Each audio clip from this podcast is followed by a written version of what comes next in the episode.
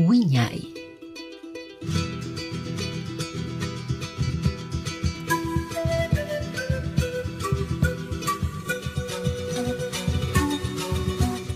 Radio Comunitaria Bicentenario presenta su programa Wiñay, Folclor, Tradición y Cultura. Con ustedes, Wiñay, bajo la conducción de la profesora Thais Ludeña.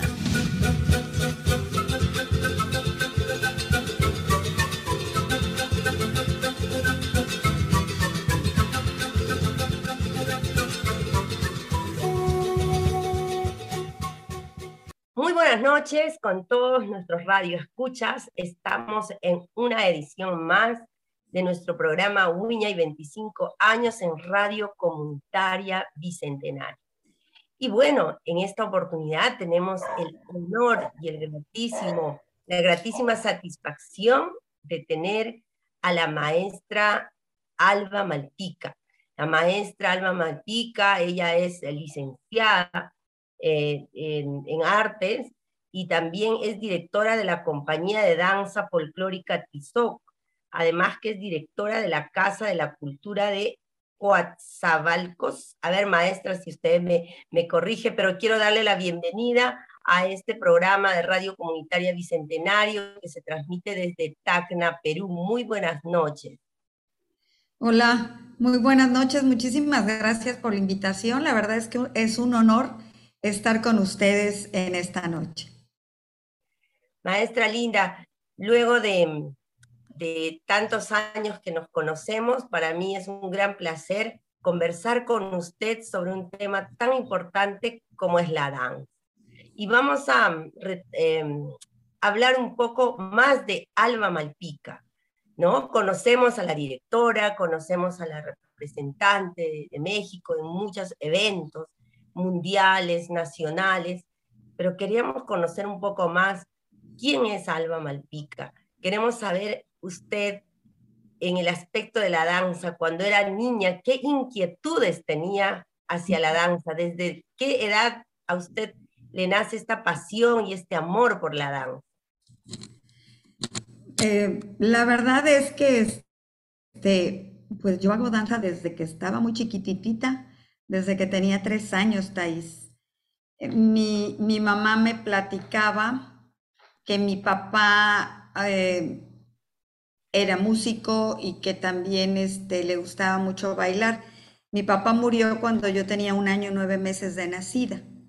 Entonces, pues, no te puedo decir yo, ¿no? Pero lo que me decía mi mamá era eso. Entonces, como que es algo que ya traes en la sangre. Y desde los tres años hacía yo danza clásica. Y bueno, también fui competidora de gimnasia artística, y finalmente me quedé con la danza folclórica que ha llegado a ser pues una parte muy importante en mi vida. La verdad es que eh, forma parte de mi proyecto de vida la danza folclórica mexicana. Y bueno, soy una apasionada de, de esto que hago. Me emociona muchísimo, lo hago con todo el corazón. Las horas del día no me alcanzan, quisiera que el día tuviera más horas para seguir haciendo esto que, bueno, igual que tú, me apasiona. Y bueno, desde, te digo, los tres años bailé clásico, luego fui gimnasta, luego ya me dediqué a esta parte de la danza folclórica. Este, he seguido durante mucho tiempo trabajando en esto. Cada año pues tomamos, como todos lo hacemos, cursos de actualización este, no, nada, más de danza, sino de pedagogía, de programas de trabajo, de elaboración de proyectos, de muchas cosas que finalmente es lo que nos ayuda a ser lo que somos, lo que, lo que tenemos ya ahorita como seres humanos que tenemos tanto tiempo en este maravilloso mundo del arte, pues lo seguimos todos los días haciendo crecer con el aprendizaje diario. Maestra, a mí me llama mucho la atención, usted me ha dicho que ya casi nació con el, con el arte, con la danza, específicamente con la, con la danza folclórica mexicana. Eh, ¿Y en, qué momento usted decide tomar esta, este arte como una carrera profesional? Que para muchos eh, es muy importante, digamos, cuando tienen la vocación, pero otros tienen otra carrera profesional y lo hacen como hobby, ¿no? Lo hacen por, por talento o porque les gusta. Pero es muy distinto el enfoque pedagógico, como usted había mencionado, para trabajar en cuanto a la danza. Usted es licenciada específicamente en, en arte. Quisiera que nos cuente un poco sobre esta decisión y cómo le está yendo en esta carrera profesional. Mira, este, yo estudié también ingeniero arquitecto. Y al mismo tiempo que estudiaba esa carrera, estaba yo estudiando en el Instituto Nacional de Bellas Artes en la Ciudad de México, en la capital de, la República Mexicana, este, danza clásica y danza folclórica. Yo creo que mi mamá fue una gente muy inteligente y muy visionaria, porque ella nunca me dijo no y nunca me dijo, tienes que terminar una carrera y luego te dedicas. Jamás. Ella siempre me dejó hacer lo que yo quise y siempre me apoyó. Y al, tener a una mamá de ese tipo, pues la verdad es que fue una gran oportunidad que me dio la vida, porque al mismo tiempo que estudiaba yo mi carrera, estudiaba la danza. O sea, llevaba yo las dos carreras. La vida da muchas vueltas y yo me casé muy joven, me casé de 19, de 18 años. El día que cumplí 19 años nació mi primer hijo. Entonces dejé lo que estaba yo haciendo en, la Ciudad de México y me regresé a mi ciudad natal, Coatzacoalcos, a seguir este, pues haciendo mi familia finalmente, ¿no? Pero como ya tienes el gusanito ese del arte, de la danza, que eso en verdad sí es real, es una droga. En verdad que sí, es, es algo que no puedes dejar. Este, pues yo continué, continué con esto y me seguí preparando con cursos de verano y cursos de invierno. Y bueno, pues seguí creciendo, mis hijos siguieron creciendo y ya se dio la oportunidad de tomar la carrera de la licenciatura en educación artística. Y pues la tomé, la terminé y este, y bueno, me sigo preparando cada día con lo que, con lo que sale nuevo, que siempre hay que estar al pendiente porque todo esto, aunque digan, el arte, eh, el arte cambia, los artistas cambiamos también, el tiempo nos hace cambiar, todo esto va influyendo en nuestras vidas en nuestras coreografías, en nuestra decisión de producciones, en los proyectos, todo, todo, todo va cambiando como va cambiando la vida. Entonces, pues aquí estoy ahora. En efecto, soy directora de la compañía de danza folclórica Tizoc, que en este año cumple 40 años. Em, soy directora de la Casa de la Cultura de aquí de mi ciudad, de Coatzacoalcos. Eh, tengo también la dirección del Ballet Folclórico del Instituto Tecnológico Superior de Coatzacoalcos, es una universidad. Y bueno, tú sabes, soy vicepresidenta del sector de América Latina y del Caribe de, de, este, de CIOF y también soy delegada por el estado de Veracruz de CIOF México. Entonces, como puedes ver, no me estoy quieta, igual que tú. Maestra Linda, como usted mm, dijo hace un momento, realmente es una droga maravillosa. Y el caso es de que nos llena de vida, nos llena de pasión, nos llena de tanta satisfacción porque nuestra, nuestra labor eh, en muchos casos es un, voluntariado, un voluntariado exquisito porque entregas a las generaciones, es muy satisfactorio cuando a nivel, cuando va pasando el tiempo, en el transcurso del tiempo que tenemos con esta carrera profesional, encontramos alumnos que son ingenieros, abogados, médicos, que siempre reconocen el trabajo artístico y agradecen que realmente han podido estar involucrados en el arte, u otros continúan con ello, ¿no? Continúan hasta, bueno, hasta, hasta mayores.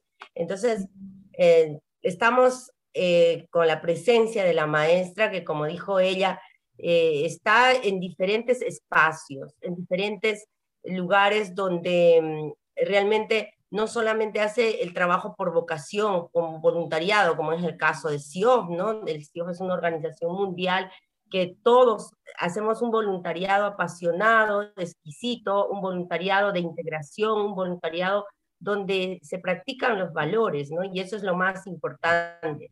Y a la vez también la parte pedagógica. Esta parte me interesa mucho, maestra, porque en cuanto a la formación, a veces de las agrupaciones que no tienen un director con formación académica y a la vez formación de cultura viva, porque también venimos de una cultura viva, de una tradición y más que nada ese amor por lo nuestro, eh, muchas veces se trastocan las, las, mm, las puestas en escena, eh, la, como usted dijo, es verdad que el folclore es plástico, es, tiene movimiento, uno hay que actualizarse, pero tampoco no podemos eh, manipular muchos extractos tradicionales que a veces son patrimonio cultural, ¿no? Entonces, hay veces el, es, básico e importante la parte pedagógica para una sugerencia a las personas que tal vez hoy tengan sus agrupaciones, recomendarles, ¿no? Que, puedan llevar la carrera, que puedan capacitarse y que sean siempre abiertos también a los consejos. Usted es un gran referente en México, una persona que realmente tengo un honor, no solo de conocerla, sino de tener esta entrevista. Estamos eh, nuestra primera entrevista a nivel internacional con México, hemos tenido la semana pasada con Argentina, entonces nuestra radio ya está expandiéndose a nivel internacional y qué lujo tenerla usted maestra.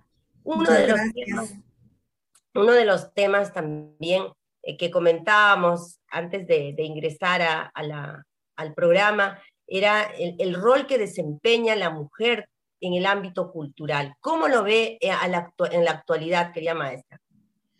Fíjate que cada día las mujeres vamos eh, tomando más espacios, pero además la parte importante es que la gente, el pueblo, todos se dan cuenta de que las mujeres tenemos la misma capacidad que los hombres.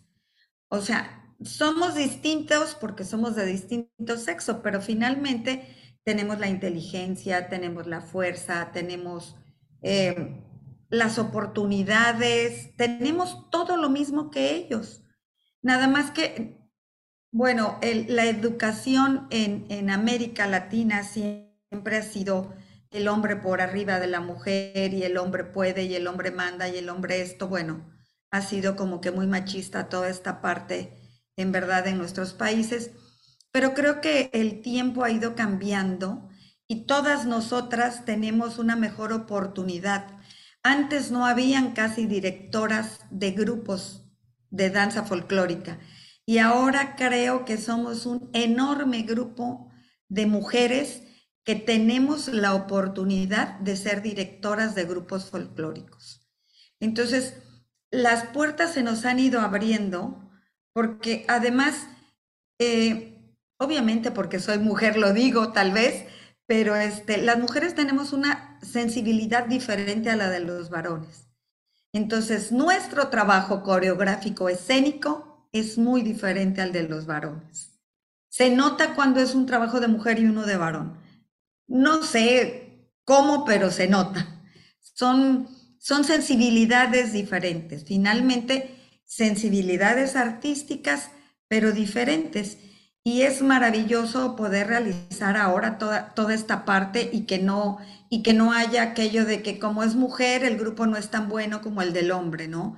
Ahorita los grupos tanto de mujeres como de varones son de una excelente calidad.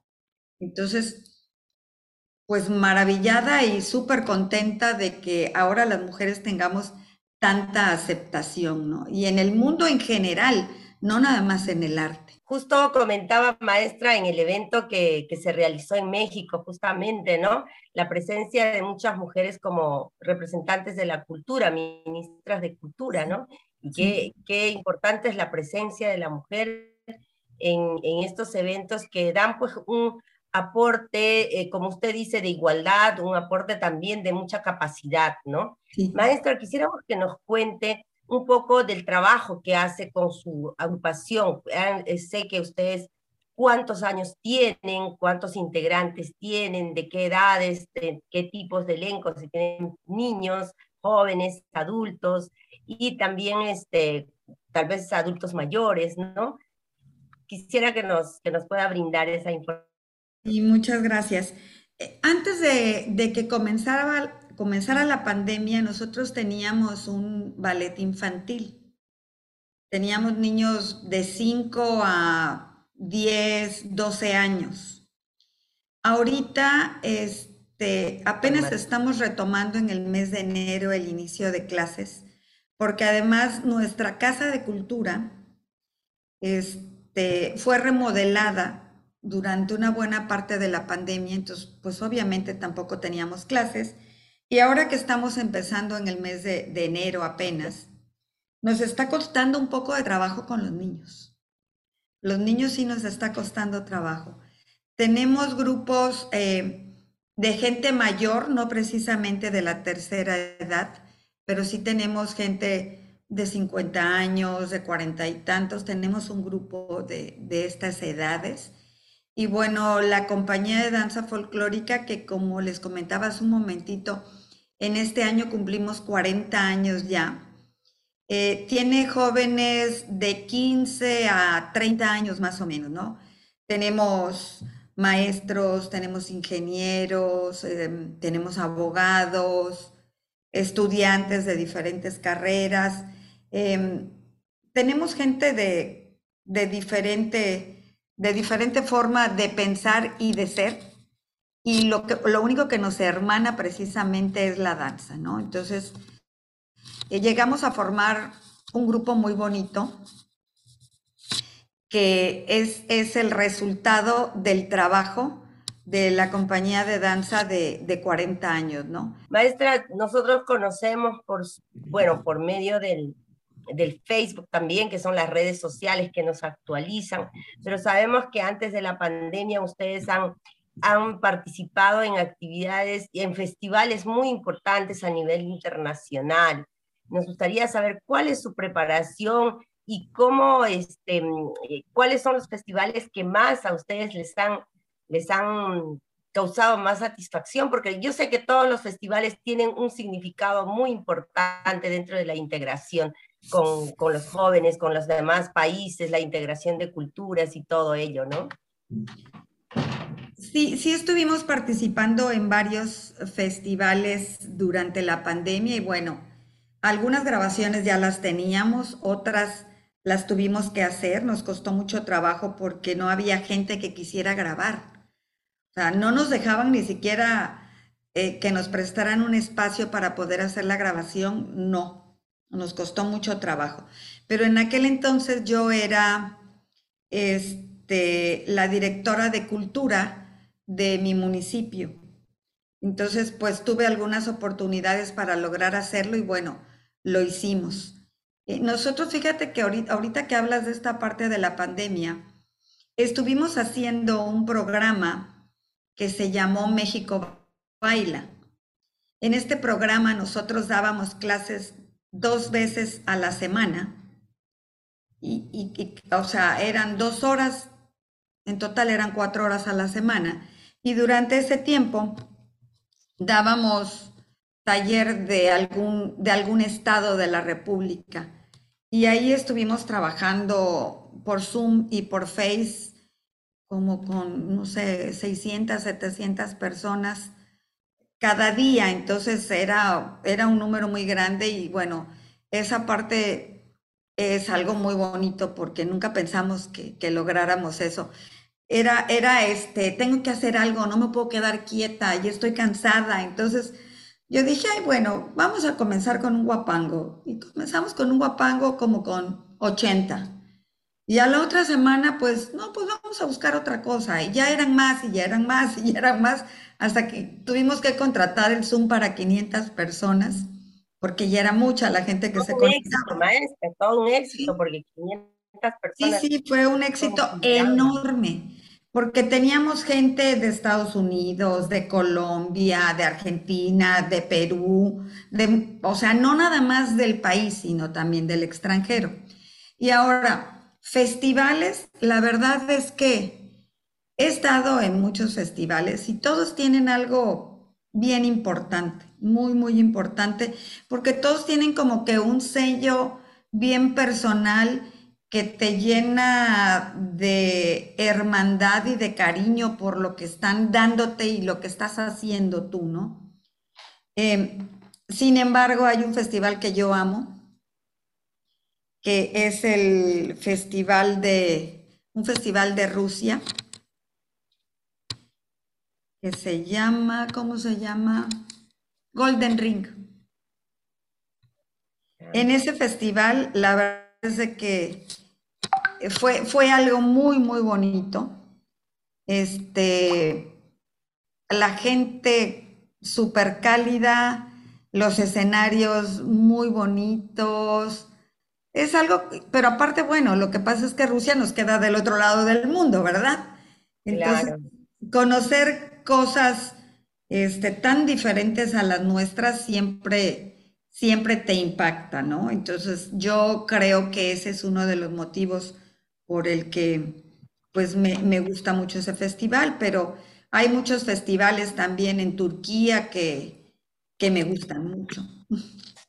Sí, maestra, y cada, cada em, festival realmente, como usted dice, em, tiene gente acogedora, es otra cultura y te reciben, ¿no? Uno se siente embajador de su país y se integra con ellos. Creo que, creo que eso es la satisfacción más grande que, que tiene como característica también la Organización Mundial SIOF, ¿no? El tener que compartir, el tener que integrar con todas las personas donde uno, pues, este, visita y también lleva parte de su, de su cultura, ¿no? Y ellos también se quedan encantados con uno, se quedan encantados con uno.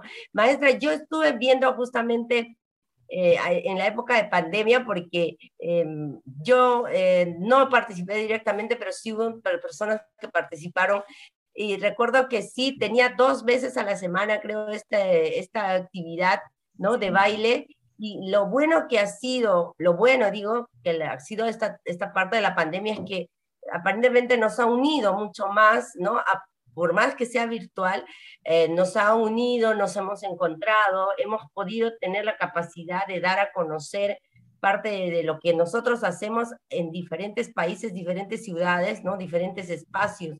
Eso sí es cierto, por ratos lo extrañamos, porque hay veces ya ahora ya no estamos parte de la, de, la virtualidad, pero también el volver a la presencialidad nos ha llenado de mucha mucha satisfacción, alegría, volvernos a encontrar, volvernos, realmente no se iguala a veces las clases em, virtuales a las presenciales, porque no está esa energía, esa pasión, esa cercanía, ¿no? Con, con, con todas las personas que lo integran. ¿Cómo ha sido para usted volver a reencontrarse nuevamente en la presencialidad con, con sus alumnos, ¿no? Porque considero que han estado, hemos estado mucho tiempo alejados de, de, de todo esto.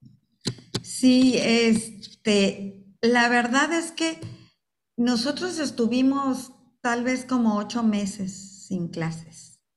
No aguantamos más, ya nos estábamos volviendo locos. Ya todos era insoportable, eran mensajitos y, o sea, teníamos clases por Zoom como todo mundo, pero ya no aguantábamos. Entonces dijimos, pues nos vemos en el salón.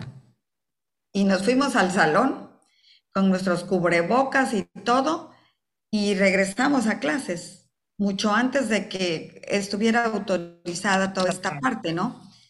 Y afortunadamente no tuvimos ningún contratiempo. Y la verdad es que creo que esa parte fue bien importante porque tanto tiempo sin verte, sin hacer lo que quieres, sin compartir con la gente que, te interesa y que forma parte eh, importante de tu vida, volverlos a ver, volverlos a retomar, pues fue algo súper bonito, fue un impacto emocional muy, muy fuerte. Todos nos abrazábamos, nos besábamos. No, pues el, el COVID no importaba. ya estábamos juntos otra vez y nos podíamos ver, ¿no? Dios fue maravilloso con nosotros porque no nos dio, este, pues COVID a los que estábamos juntos. Pero sí, sí, fue, fue un impacto, pues bien grande. Fíjate que yo platicaba con algunas personas, bueno, por lo menos aquí en, en, mi, en mi ciudad, en mi estado, yo, yo vivo en el estado de Veracruz, y este, y todo el mundo dice que los veracruzanos somos muy alegres, muy cariñosos, muy dicharacheros, muy platicadores, todo esto, ¿no? Entonces, siempre bromeamos con toda la gente, platicamos con todo el mundo, nos abrazamos, nos besamos, siempre. Y este, y no lo podíamos hacer. Entonces era una cosa como que sentías el corazón triste, porque no podías tocar a tu amigo, porque no podías tocar a tu compañero. Podías expresar, ¿no? Sí, no podías tener esa, pues ese contacto de calidez que hay entre los seres humanos, ¿no? Solamente, pues era una calidez a través de las palabras y finalmente no era lo mismo que abrazar.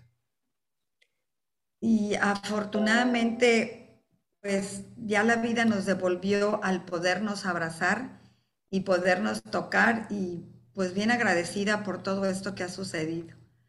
Nos cambió la vida, pero yo creo que aprendimos muchas cosas. Por supuesto, maestra, es a lo que iba. Aprendimos bastante de, este momento que nos, nos han dado para parar un poco y reflexionar, ¿no? Reflexionar en diferentes aspectos, mucho más estar cerca de la familia, ¿no? Muchas veces, al menos nosotros que estamos en la parte artística, salimos, entramos y estamos en actividades, regresamos tarde y la verdad que ha sido un momento de reflexión, de estar más con ellos, compartir más con ellos, y no solo en nuestros casos, sino a nivel mundial. Eh, pero em, de alguna u otra manera hoy valoramos más la vida, valoramos más la amistad, valoramos ese afecto, como usted dice, ¿no? El afecto, ese, de expresar el sentimiento, el cariño, ¿no? esa sinceridad que, que, brota, pues como usted dijo, era, era como tener todo aquí en el, en el pecho y no poder, no poder eh, hacerlo, ¿no? No eh, poderlo sacar.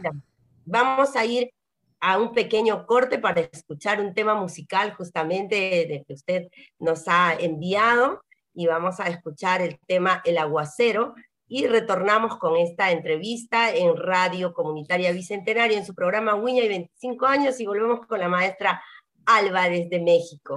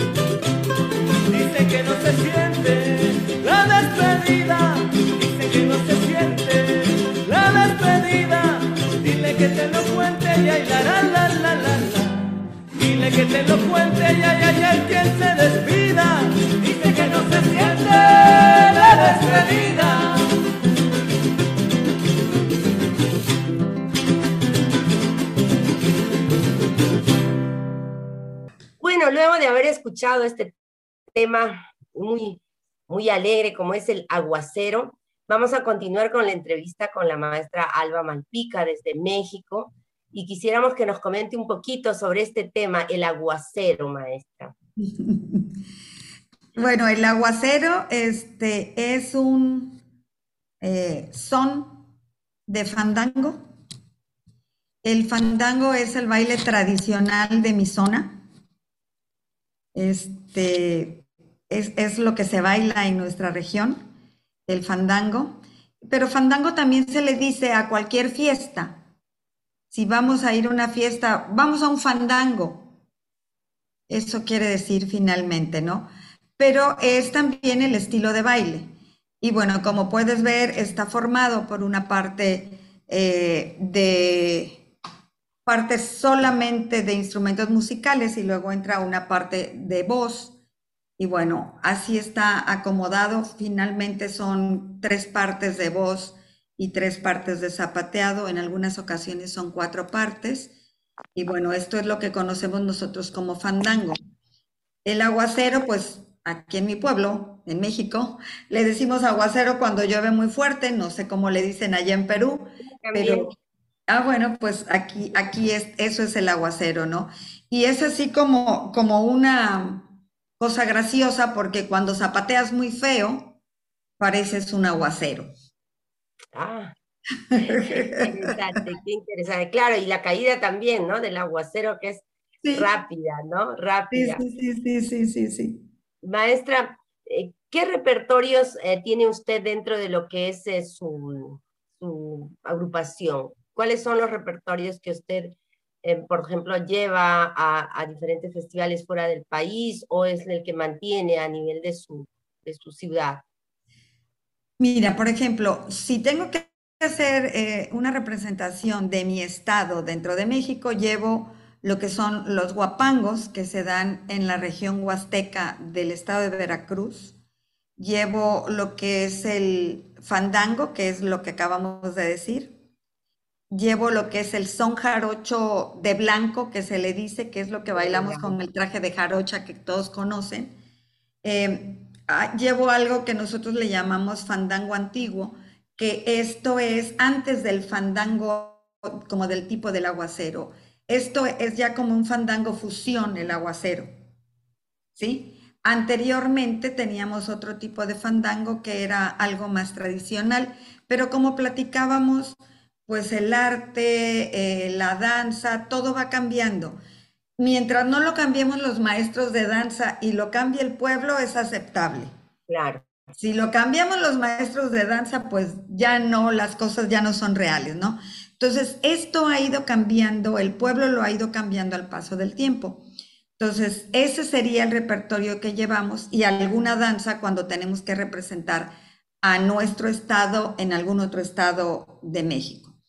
Pero cuando vamos al extranjero, pues Obviamente llevamos el son jarocho, llevamos los bailes de Jalisco, lo que es este, el vestido de listones que todo el mundo conoce, los trajes de China poblana brillosos divinos, eh, llevamos danzas de prehispánicas, llevamos en algunas ocasiones también lo que es el huasteco de Veracruz, o podemos también llevar em, bailes de Sinaloa, o llevamos bailes también de Campeche, que es otra de las zonas de este, pues cercanas a nuestro estado. Es otro estado, pero son zonas cercanas, ¿no?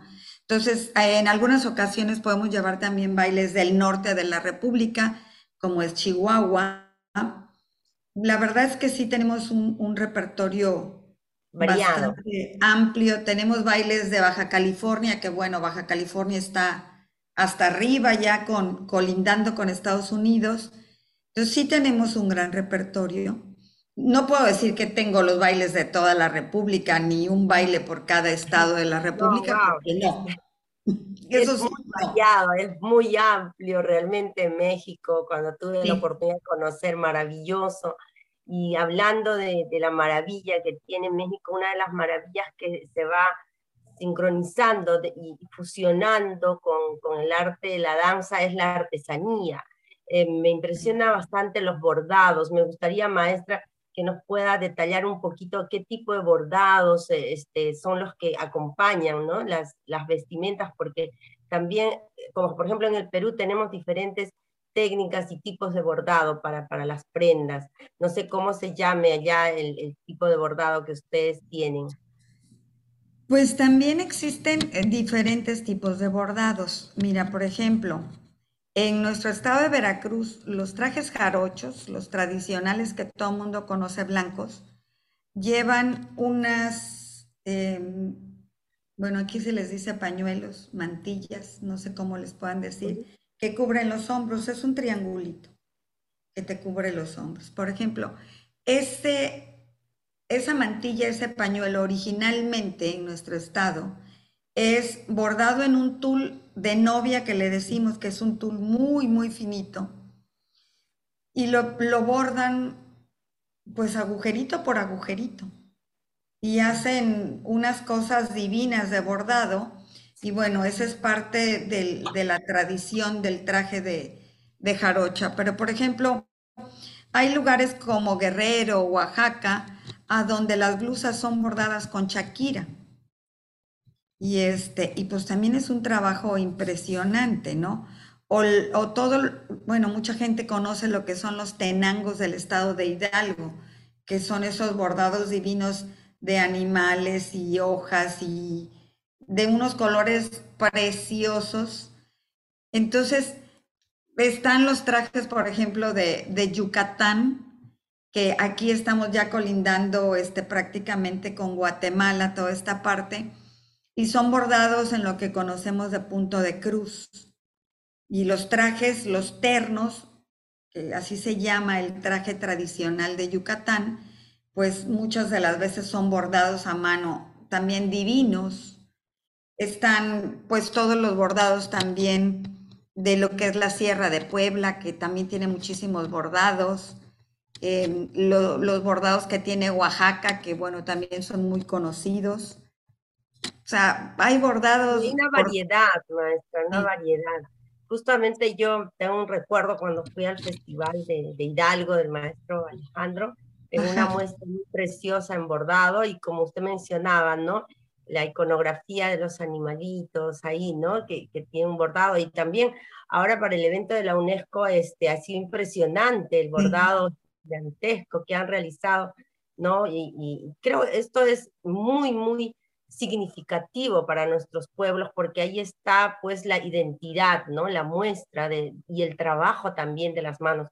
Eh, nosotros tenemos una feria aquí en, en Perú que se llama Durasmaki, o sea, hecho a mano es una feria eh, justamente que nosotros también estamos involucrados, porque me involucrado después de la pandemia en la parte de la artesanía y este, es importante valorar, dar a conocer ¿no? esta realización de, de, de este arte tan especial, porque tiene un contenido pues eh, de parte cultura viva de cada pueblo, ¿no? Y no solamente es hecho por mujeres, sino también hay participación de niños, de familia, o sea, en sí hay un contexto muy grande dentro del significado de los bordados. Realmente es impresionante ver los, las vestimentas de, de, México, como usted ha podido detallar en diferentes, eh, en diferentes contextos, en diferentes vestimentas, en diferentes estilos, ¿no? Y es un, es un sello, realmente, es un sello es un sello nuestro. ¿Te, acordarás de, la exposición de bordados que hicimos cuando fue la folcloría de México? Eh, lo pude ver, maestra, lo pude ver eh, este, por, por las transmisiones o por, por los reportajes, pero no pude estar en la folcloría de México y justamente ese era el tema que hoy íbamos a conversar. Maestra, como usted ha estado parte de toda esta organización como anfitriones de una de las folcloriadas más importantes.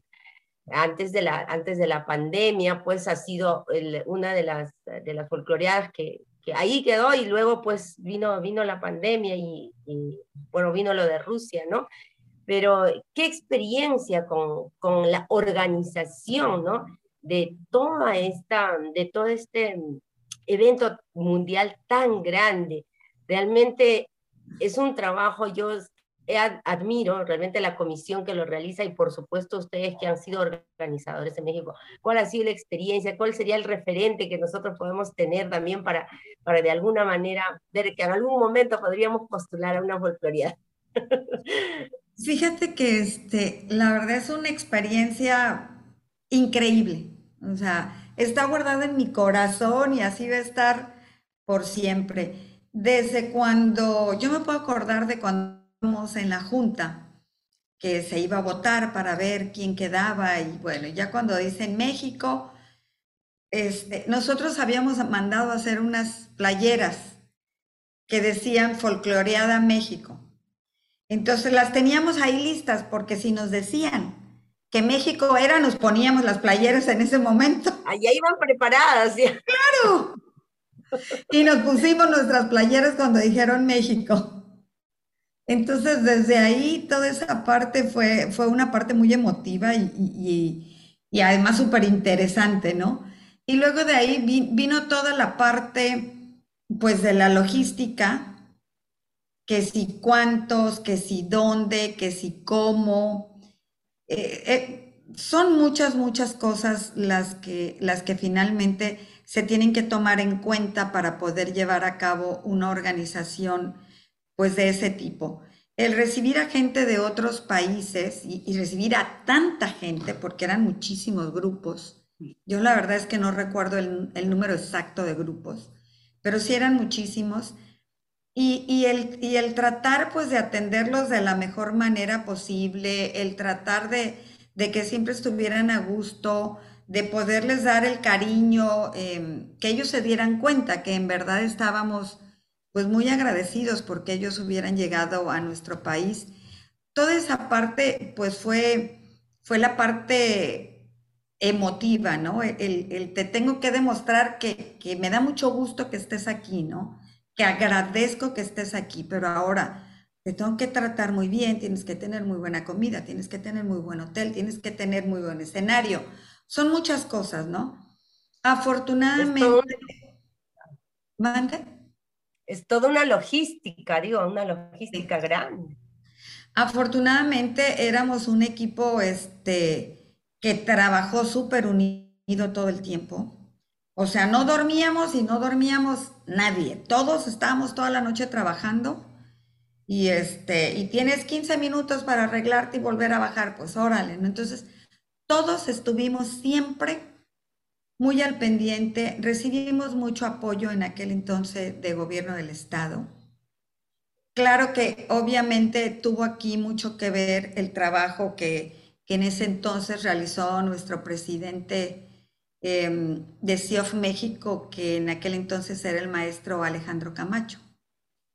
Y bueno, él es en verdad un gran gestor.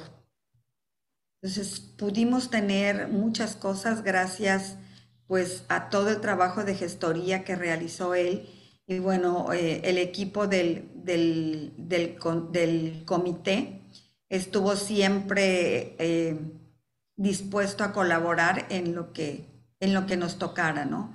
Nos dividimos el trabajo, a ti te toca esto, a ti el otro, entonces de esa manera pudimos funcionar muy bien. Y yo creo que como todos teníamos mucha experiencia por el trabajo con grupos de tantos años, pues las cosas no se nos hicieron tan, tan complicadas, ¿no? Pero este sí fue una experiencia que, que puedo decir, CIOF, antes de la folcloriada y después de la folcloriada. Yo, eh, bueno, recién estaba comenzando yo a estar en CIOF, tenía creo que recién dos años, un año, y me impresionó bastante porque se veía a nivel de las, eh, de las redes sociales, ¿no? La calidez, la calidez realmente con la cual se integraba, ¿no? las agrupaciones y, la, misma gente, ¿no? De la ciudad, cómo los recibían, y también esa descentralización, ¿no? Después del, de todos los grupos que puedan participar en diferentes estados. Como usted lo dijo, todo puede resultar y todo sale bien cuando uno trabaja en equipo, cuando uno tiene responsabilidad y cuando tiene lo más importante, ¿no? Entrega y amor por lo que hace, ¿no? Pasión por lo que hace.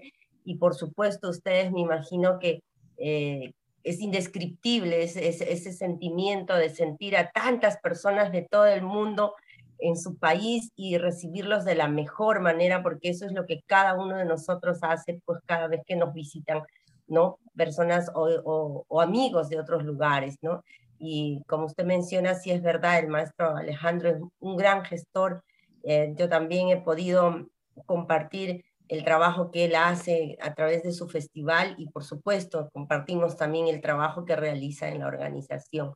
Realmente, maestra, maestra Alba, yo quiero agradecerle esta entrevista, el tiempo para nosotros a veces es un poco corto, pero quisiera que usted en, este, en estos minutos que nos queda nos deje realmente un, un mensaje para nuestra juventud, no solamente a nivel de México, sino a nivel de todos los países que integramos, eh, bueno, la comunidad del arte en sí, de la danza, que es importante a través de los niños la buena formación para que ellos puedan amar, amar, amar lo que hacen, ¿no? Que eso es la parte pedagógica más importante que nosotros debemos involucrarnos, que los niños y los jóvenes puedan amar primeramente lo que hacen. Como dicen, nadie puede amar lo que no conoce y creo que dentro de ese mundo está el que como profesionales debemos involucrarnos en este contexto maravilloso que implica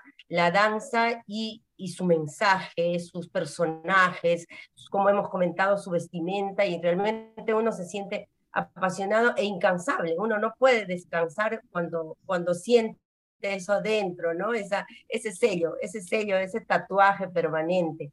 Quisiéramos, maestra, ese mensaje que realmente va, va a ser un referente para todas las generaciones. Pues lo que, lo que yo siempre he dicho es que uno tiene que hacer las cosas que le gustan en la vida. Cuando uno hace lo que le gusta en la vida, la vida se vuelve en algo, se convierte en algo maravilloso.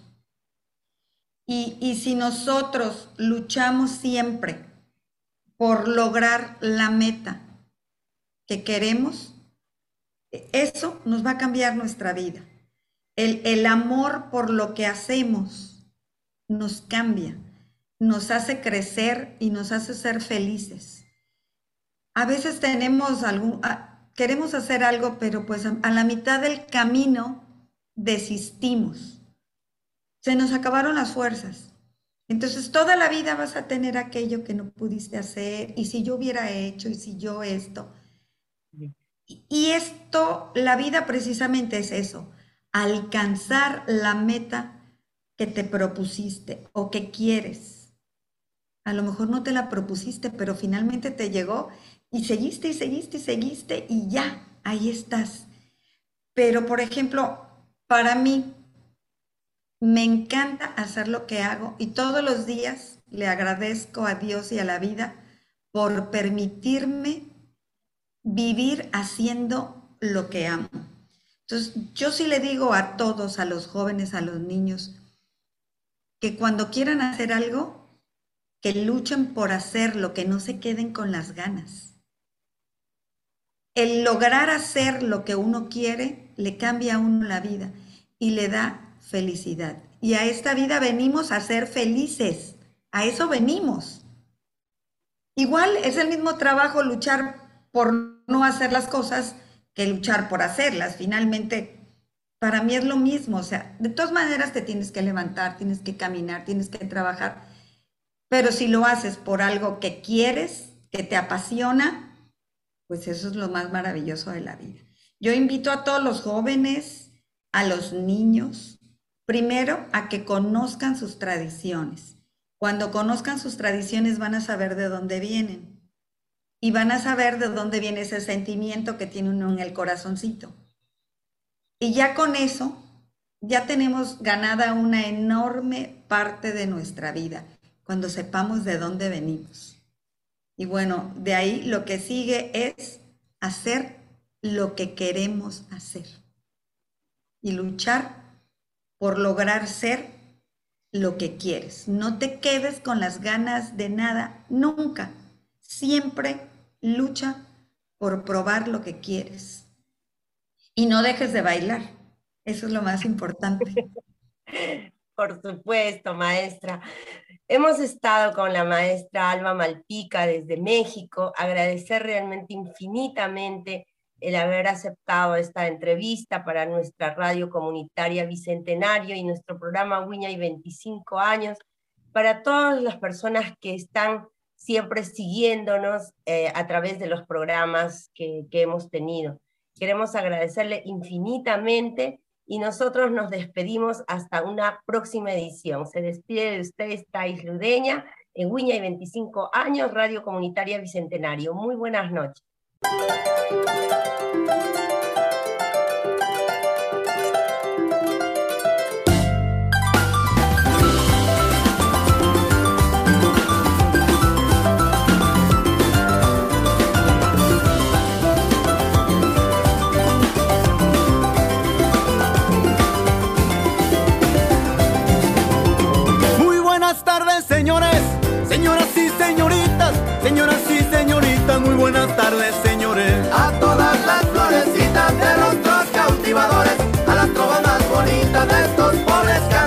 Que sí, que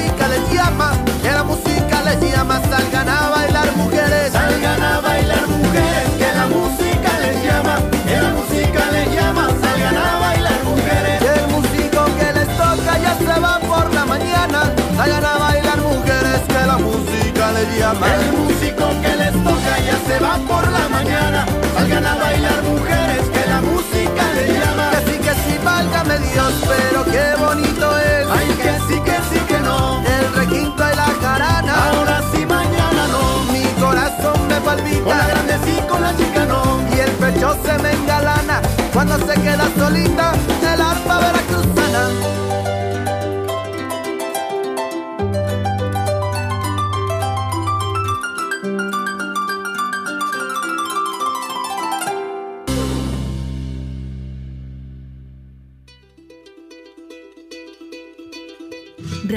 Comunitaria Bicentenario presentó su programa Guiñay, Folklore, Tradición y Cultura. Nos reencontramos en una próxima edición.